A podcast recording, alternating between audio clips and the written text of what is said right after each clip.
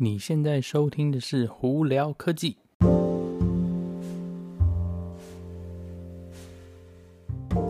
嗨，各位观众朋友，大家好，我是胡老板，欢迎来到今天的胡聊科技。今天是十二月十八号哦，呃，台湾的朋友应该是十二月十九号了。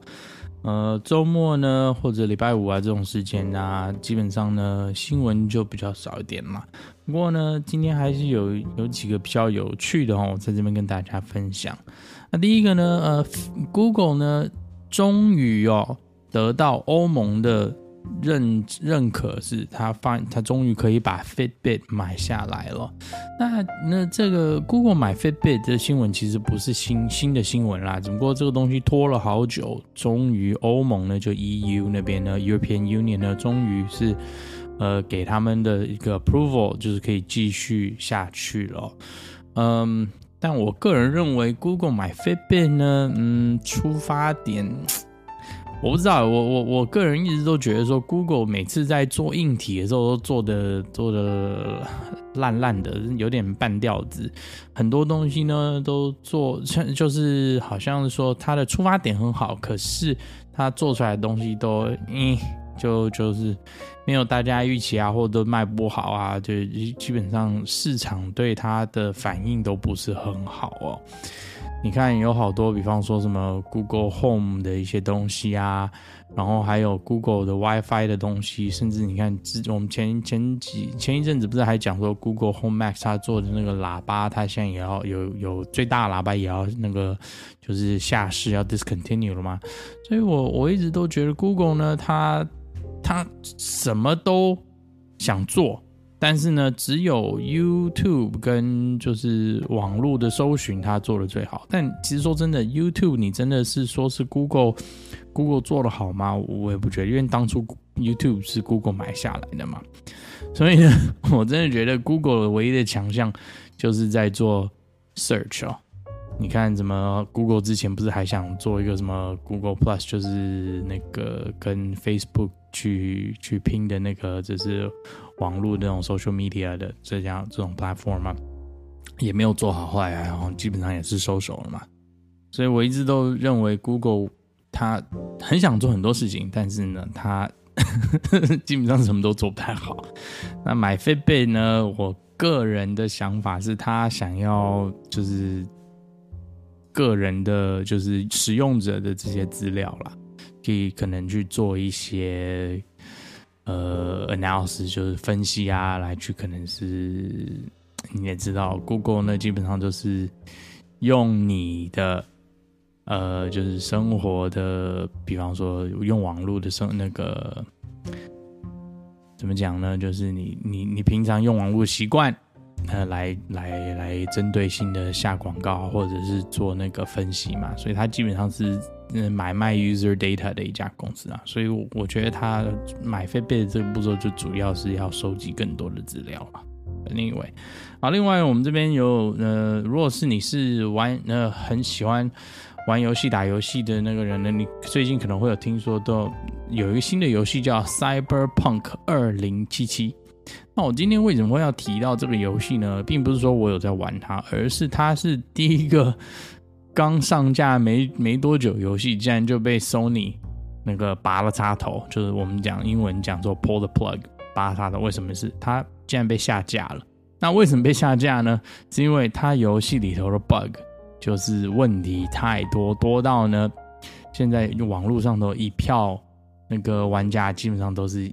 一边倒的在骂。那导致说，Sony 为了要避这个这么严重的一个糟糕的风头，就决定把这个游戏先下架。那之后这游戏会有什么样的发展呢？或什么时候会重新上架呢？嗯，就就就再看喽。啊，呃，那今天还有另外一个新闻是有关微软哦。当然大家都知道，前一阵子呢，苹果不是终于做了自己的所谓 Apple Silicon，就是自己的晶片，就是自己的 SoC 晶片，那 M1 晶片嘛。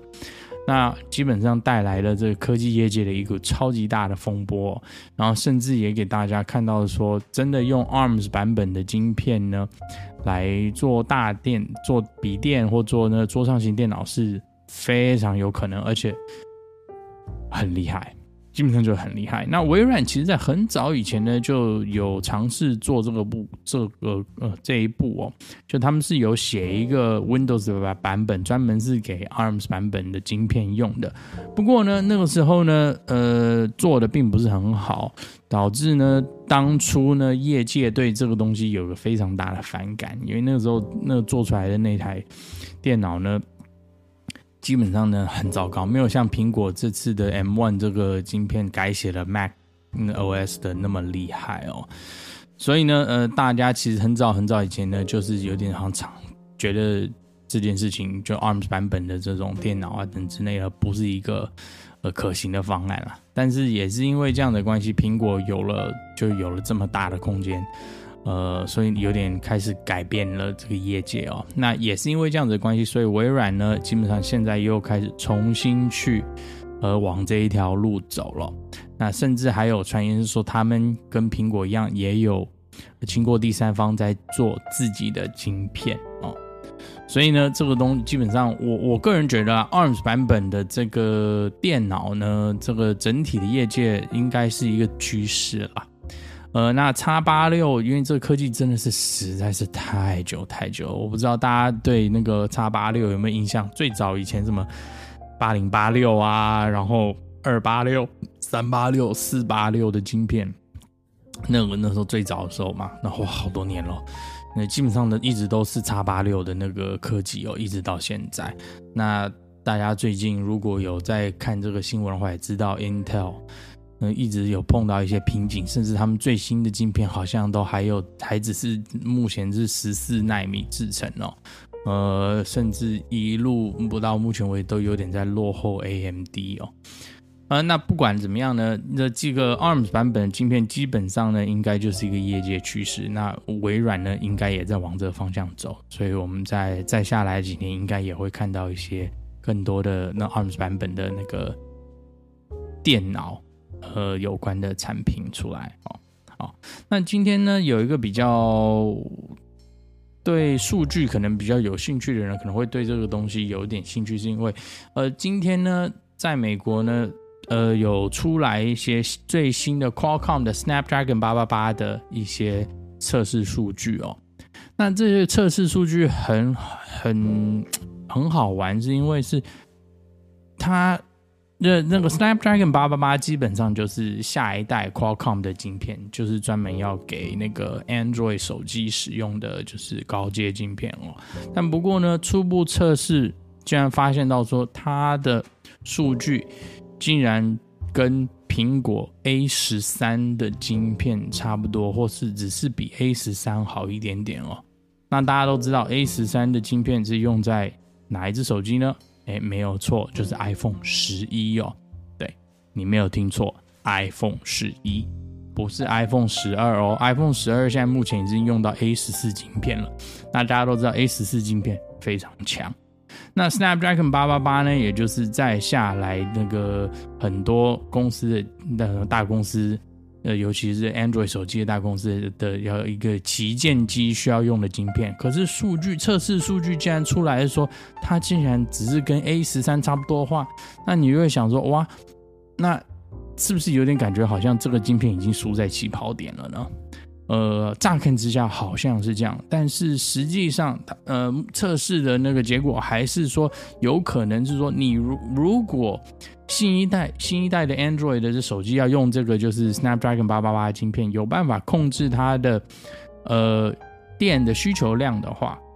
那它只要控制的好，就比如说它可以一直控制在它的高最高效能的那个数据的时候呢，诶。它就可以超越 A 十四晶片了，也就是说是，你比方说我们讲的 peak performance，就是晶片最高的效能。你如果有办法一直让一个晶片持续在最高效能的那个情况下运作的话，哎，那你的数据就会非常好看嘛。那那那怎么样可以维持在这个最高效能的那个呃除呃这个应该这个部分一直跑呢？有两个最大的需求，第一个是电，那电足了呢，那另外一个呢，你还要考量到就是散热，呃，大家都知道，手机里头基本上是只能靠一些我们讲的 heat pipe 啊这些东西来做散热，基本上是没有我们讲 active cooling，就是电风扇就风扇类的。这种排风啊等等之类来做散热。也就是说，你如果散热要在手机上做好的话，其实是对在设计上是多多少少有一些小困难的啦。但是相对来说，你如果散热好的话，你的手机呢的效能就可以持续在最高越久，所以也就是说，那个这个数呃 Snapdragon 八八八测试数据完了以后，他们的结论就是说是，你只要是电控制的好，还有散热控制的好，你就能把这晶片维持在最高效能情况下持续使用久的话，哎，那你就有可能把 A 苹果的 A 十四呃可以赢过它哈。呃，当然啦，这个这些目前都是纸上谈兵，以这种模拟测试去那个测试出来的结果嘛。那实际上呢，我们还是要看到说新的手机出来了以后，真的实际用到了这个 Snapdragon 八八八的晶片了以后，才有办法去做做确认了。OK，好。那我今天就在这里跟大家分享这些东西哈，呃，大家如果有什么呃呃问题呀、啊，或有什么意见的话，可以经过 Anchor、IG 和 Facebook 发简讯给我，都会看到咯。好，那我是胡老板，我们下次见喽，拜拜。